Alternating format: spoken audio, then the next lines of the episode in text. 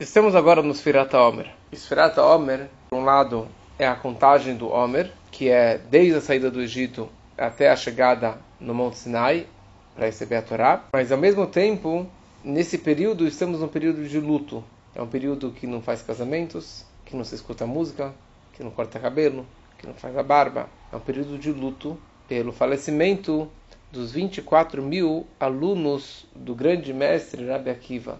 A história do Rabbi Akiva que era uma pessoa simples, um pastor, foi para Estivá, virou um grande mestre, acabou crescendo tanto que tinha 24 mil alunos. E a frase que ele sempre pregava e martelava nos alunos era amarás o próximo como a ti mesmo, essa que é a base de toda a Torá. Essa é a grande regra, é a grande base, o grande fundamento de toda a Torá. O resto é explicação. Quer dizer, a mitzvah de amar o próximo, isso está escrito claramente, preto e branco na Torá. Mas Rabbi Akiva veio acrescentar e falou, essa não é só mais uma das 613 mitzvot. É a grande regra.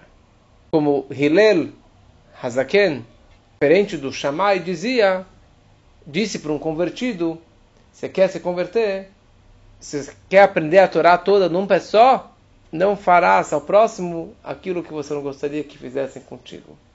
Então, eles faleceram nesse período de Pesach até Shavuot, que na, na, verdade acabou se interrompendo em Lag Baomer, que essa que é uma das razões da alegria de Lag Baomer.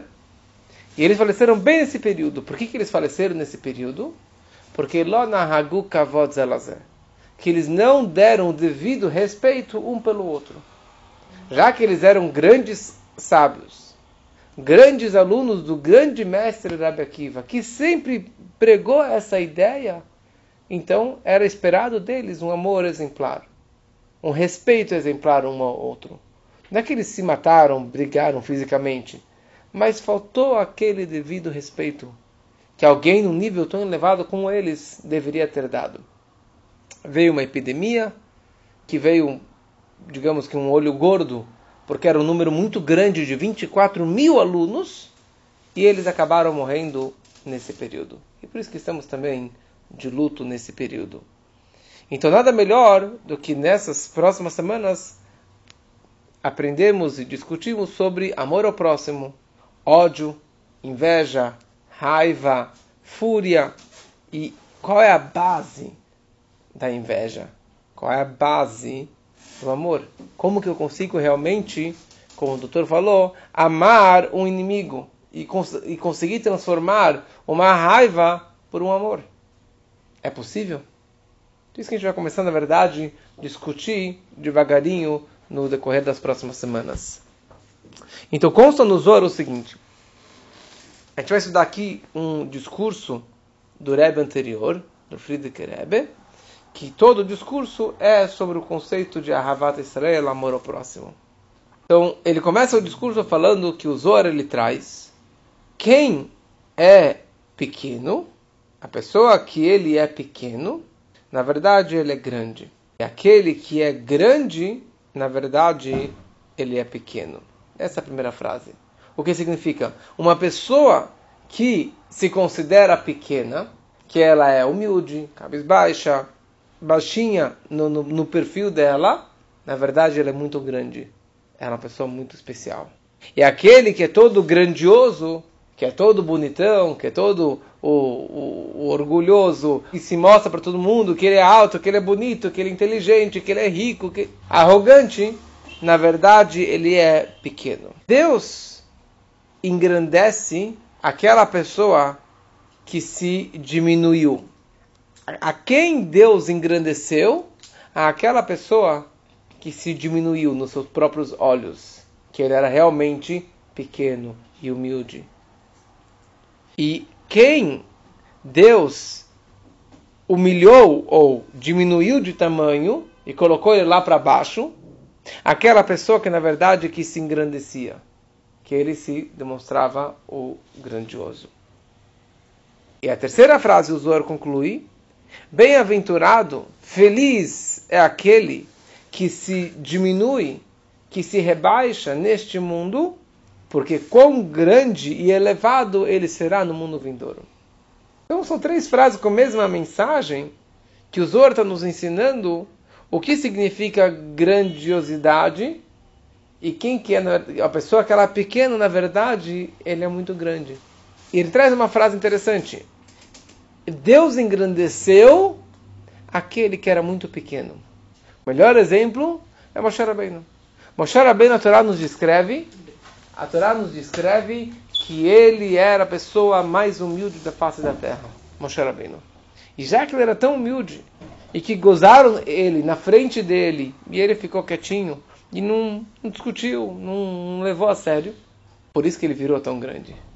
Por isso que ele virou Moshe Rabbeinu. Por isso que ele abriu o mar, trouxe as dez pragas, recebeu a Torá no Monte Sinai, e levou o povo até Israel, e guiou o povo até 40. Porque ele era Moshe Rabbeinu, porque ele era tão humilde. A tal ponto que Deus falou sobre ele que é a pessoa mais humilde da face da terra. Já que ele era tão humilde, que ele nunca se considerou alguém importante, a tal ponto que quando Deus ordenou para que ele fosse tirar o povo do Egito, ele ficou uma semana discutindo com Deus, negando essa missão. Falou: Eu? Falar com o faraó? Eu não, manda meu irmão, manda outro. Eu não sou ninguém, eu sou gago, eu não sei falar. Eu não, não, não, manda outro. Uma semana discutindo, não querendo assumir essa grandiosidade, esse cargo elevado. Por exatamente por essa razão que ele virou Moshe Rabbeinu. E a prova disso é que quando semanas atrás nos lemos na Torá a Parashá Vaikra, a Vaikra era Moshe. Deus chamou Moshe. A palavra Vaikra, todas as letras da Torá têm um tamanho padrão, tamanho médio. Tem algumas letras da Torá que tem um tamanho pequenininho, tamanho menor, e tem umas letras garrafadas, né? Garrafais, né? Que são letras maiores. Então, vai quando que Deus chamou Moshe, imagina só o mérito, Deus chamou Moshe para que entrasse no santuário. Está escrito com um Aleph pequenininho, demonstrando o tamanho de Moshe, o quanto que ele se considerava. Por outro lado, está escrito no Tanakh sobre Adam Arishon, sobre Adão, Está escrito lá com Aleph grande. Porque ele tinha um pequeno orgulho. Qual era o orgulho dele? Eu fui criado pelas mãos de Deus. Eu sou o primeiro homem do mundo. Eu sou o único ser falante, o único ser racional. Ele que deu nome para todas as criaturas. Ele falou com Deus. Ele se achou todo. Por causa desse orgulho, ele acabou pecando logo na sequência e desobedeceu a ordem divina, comeu o fruto proibido e foi expulso do paraíso. Porque já que ele se engrandeceu, Deus colocou ele para baixo. Deus colocou ele para fora, de imediato. Muitos perguntam, mas então não tem que ter autoestima? Então você não tem que saber os seus valores? Você não tem que conhecer os seus poderes? Sim. Você tem que saber quem é você, você tem que saber seus valores, tem que saber as suas capacidades. Como está escrito no Yom Yom de hoje, que uma pessoa que sabe é, lapidar pedras, que sabe polir pedras, ele não pode fazer um outro trabalho. Ele não pode ser sapateiro. Se ele tem o dom de fazer algo tão elevado, tão delicado, ele não pode fazer uma coisa simples. Ele tem que manter o seu poder, tem que aprimorar isso. Então você tem que saber quais são seus poderes, quais são suas capacidades, mas em nenhum momento você ter orgulho disso. Em nenhum momento você se engrandecer em relação aos outros. Então, é, é assim, é, é, é um é complexo você ter esse autoestima, mas não ter um alto autoestima. E ele continua falando o seguinte: essa que é a diferença entre o mundo da Kedushá e o mundo da Klipá. Entre o mundo da santidade e o mundo da impureza. Klipá significa casca, aquela casca que encobre a luz, que encobre a pureza, que encobre a santidade. No mundo da Kedushá, tem duas palavras que representam o mundo da santidade: Bitul e Ardut. Bitul é uma subjugação, uma humildade e isso gera ardut, a união. Na hora que você é pequeno nos seus próprios olhos, na hora que você tem essa humildade essa anulação, essa subjugação, digamos assim, submissão, você pode abraçar todo mundo. Porque você não é diferente do outro. Você não se considera mais importante do que o outro que eu estou abraçando e que eu estou ajudando e eu estou tendo um amor é, altruísta, que eu estou, na verdade, enxergando pelo outro com todo o amor, apesar que o cara não presta. Mas isso é o mundo da Kedushá. No mundo da Kedushá, se você tem essa submissão, essa humildade, você consegue ter também essa união com os próximos. E é isso que a Torá nos ensina.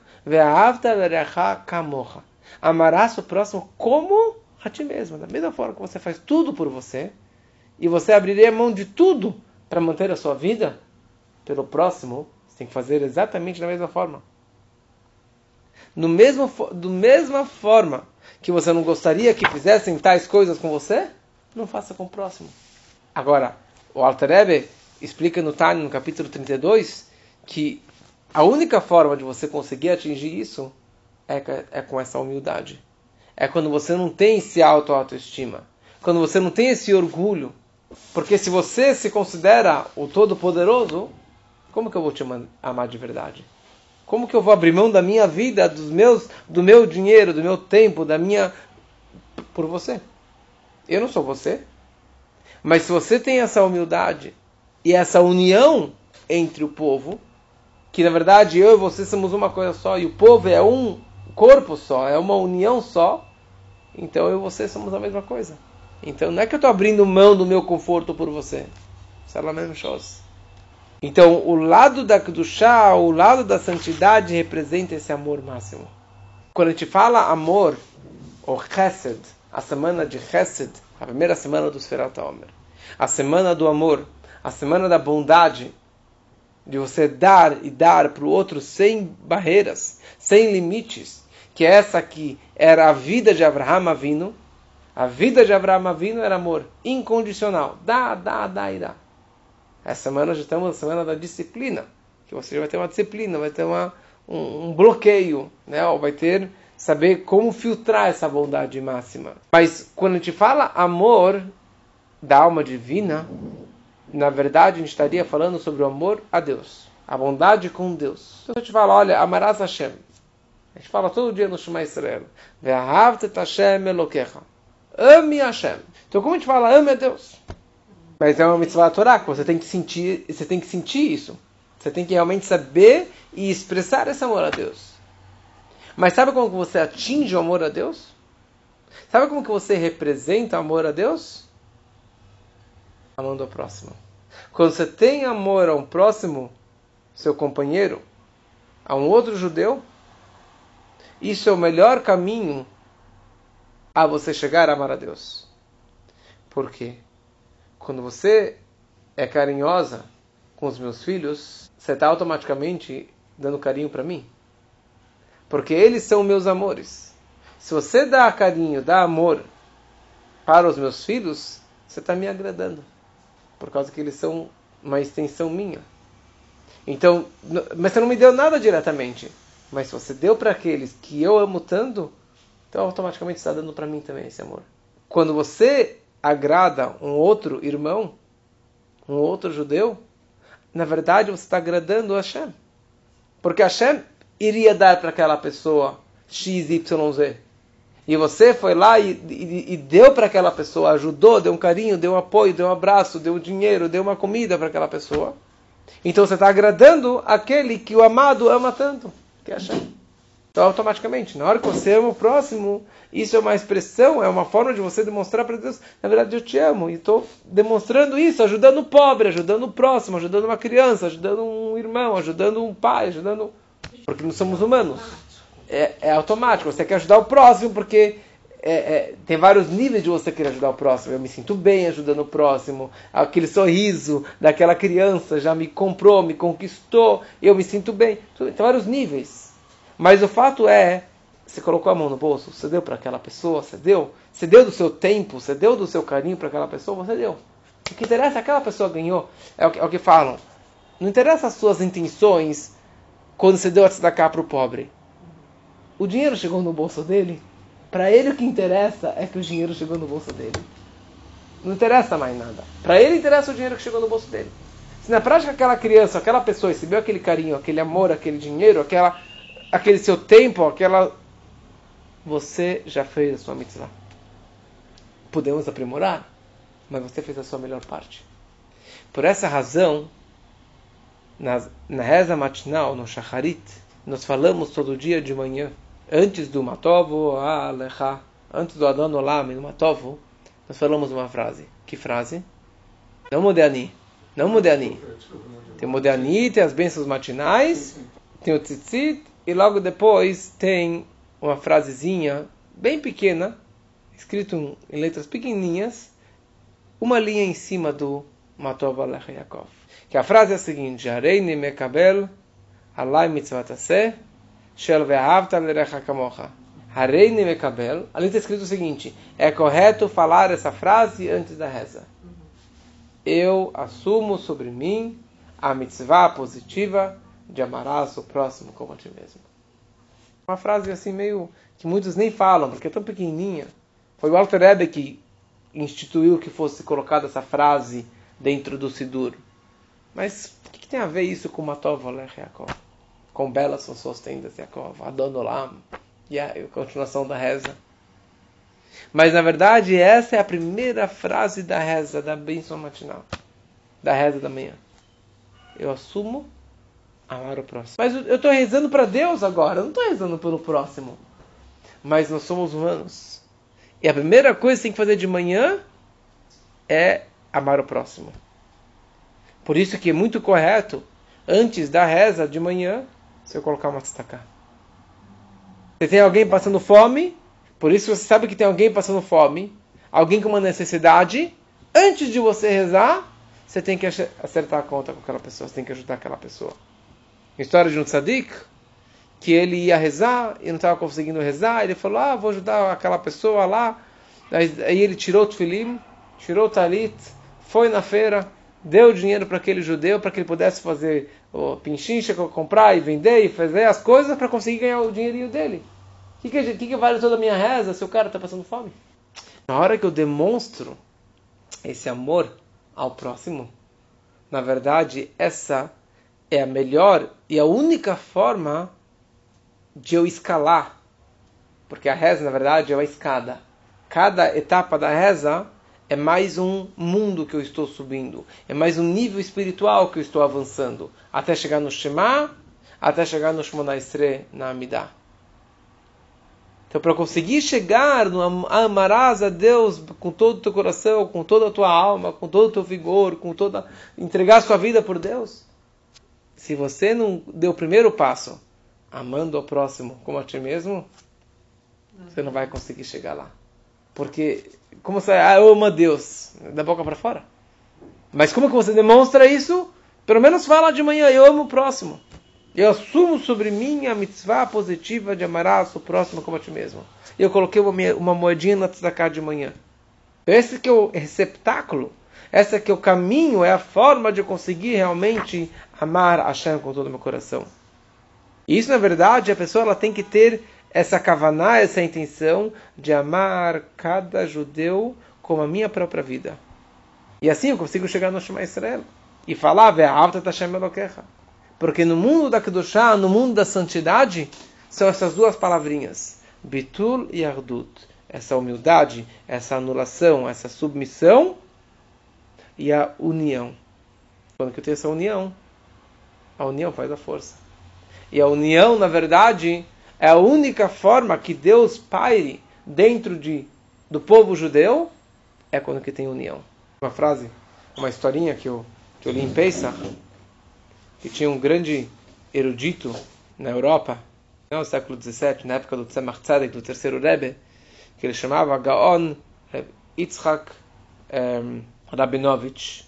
Ele certa vez mandou uma carta para o terceiro Rebbe, perguntando para ele que durante teve uma, uma época que o, que o governo russo é, decretou que todas as escolas estudassem estudos escolas judaicos, as, as yeshivot, os hadarim, estudassem estudos laicos e tipo para assimilação dos estudos e para também perder os valores da yeshiva.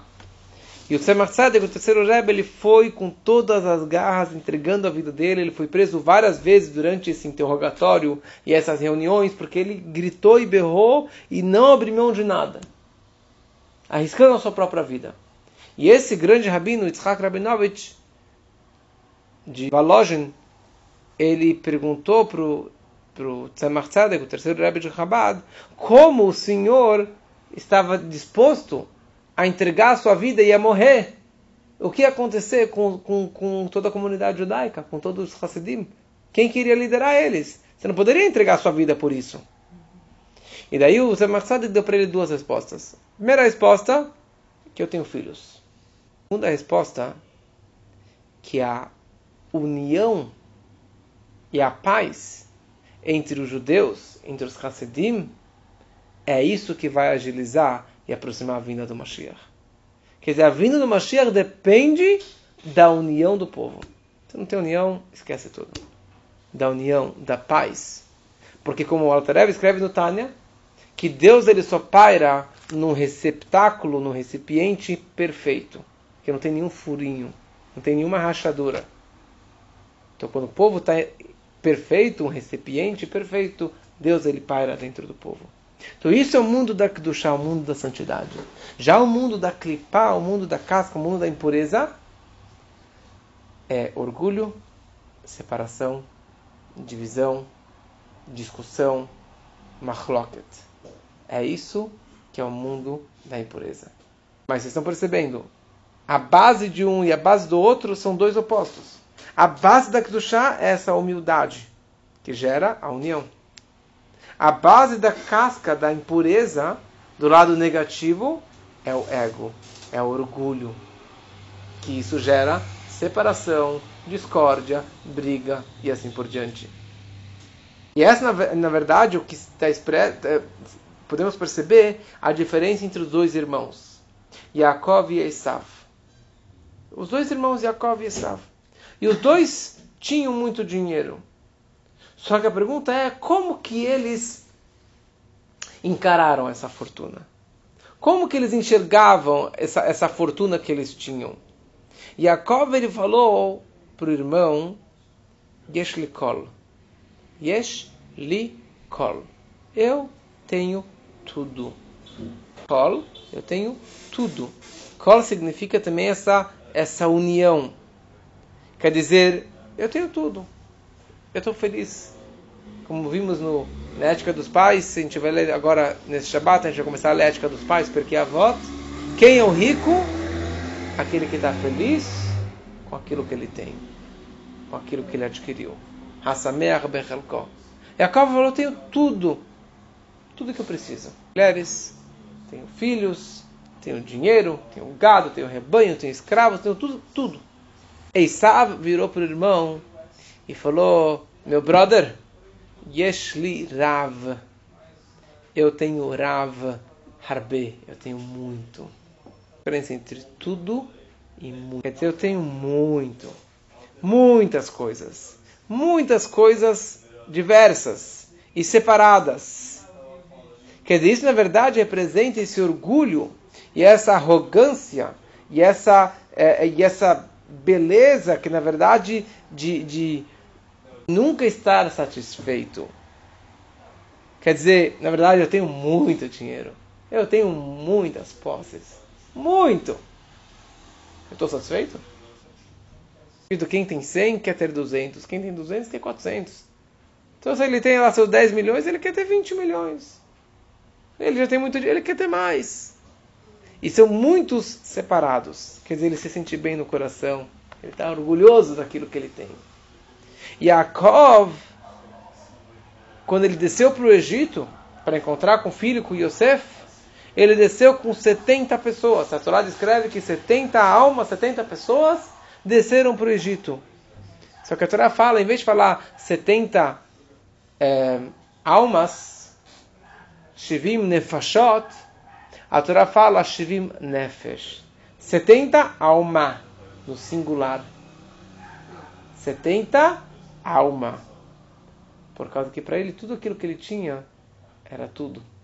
Tinha a diversidade, a, É, não, não eram coisas separadas, independentes, muito.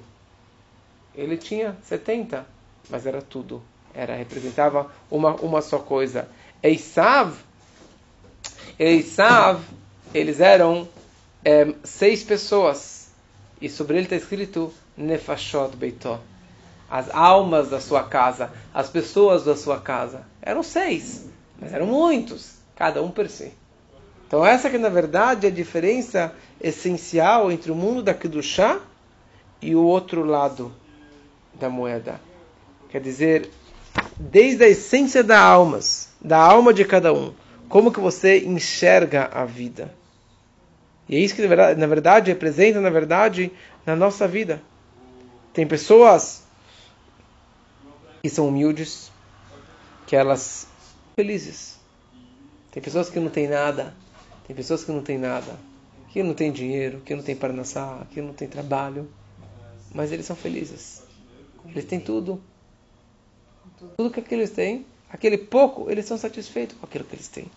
E eles estão felizes. Eles agradecem a Deus todo dia por aquele pouquinho que eles têm. Aquela família pequena que eles têm, mas eles estão satisfeitos com tudo, agradecem. Não pisam em ninguém. Então eles têm essa união e é isso que é o melhor caminho, o que o Alter Rebbe também fala no capítulo 32. Você quer ter verdadeira alegria? Você quer ser feliz? A verdadeira alegria não é com dinheiro, não é com prazeres mundanos, não é com nada. É com aquele pouquinho que você tem. Aquilo você está satisfeito? Quem é aquele que é rico, que está feliz com aquilo que ele tem? Você está feliz? Então você é rico. Muitas pessoas de muitas posses que nós conhecemos. Tem milhões, tem até bilhões e posses e mais posses, isso e aquilo. E não tem mais feliz. Tem muito. O cara mais rico do mundo, dono da Amazon, ele tinha 100 bilhões de dólares, mais do que 100 bilhões, o homem mais rico do mundo, que atingiu a terceira casa do bilhão. Ele está divorciando da mulher dele. Não vai ser mais o homem mais rico, porque agora só vai, só vai ter 50 bilhões de dólares. Eu estava falando aqui com meus filhos, falei, você está entendendo? O cara pode ter 100 da Amazon e o cara não é feliz com a vida. Ele vai divorciar a mulher dele, ele vai perder tudo aquilo que ele tem. É, mas aqui na nossa vida também, a gente conhece quantas pessoas que, que têm dinheiro e que brigam e se matam por causa. Eu conheço uma pessoa, uma família que, que os caras também têm milhões e milhões e milhões, então o cara quer matar o pai, quer roubar da irmã, quer, quer roubar do mãe. Por quê? Porque ele quer mais. E nunca vai estar satisfeito. Que é isso, e, que é exatamente que nem Esav. Que ele vai matar o pai, ele quer matar o irmão, ele quer matar todo mundo, para que ele consiga mais. E ele matar todo mundo, ele vai estar feliz? Também não vai estar feliz. Por causa dessa arrogância dele, desse orgulho que ele tem. Então ele nunca vai estar satisfeito. Então é isso que o Zoro falou. Aquele que é grande, aquele que se engrandece, na verdade ele é muito pequeno. E aquele que é muito pequeno, na verdade ele é muito, ele é muito ele é muito grande. Certo? Então, essa, na verdade, é, é o que difere entre um e outro. Como que a gente enxerga a vida. Então, que a gente possa pegar essa mensagem para essa semana agora de Hesed, de Gvurah, e saber aplicar isso no nosso dia a dia. E compartilhar mais com o outro, pensando no outro e não pensando em mim, pensando mais no, na minha humildade e na união da família e a felicidade, e é isso que na verdade é o melhor caminho para amar o próximo como a ti mesmo e para levar para amar Hashem com todo o teu coração.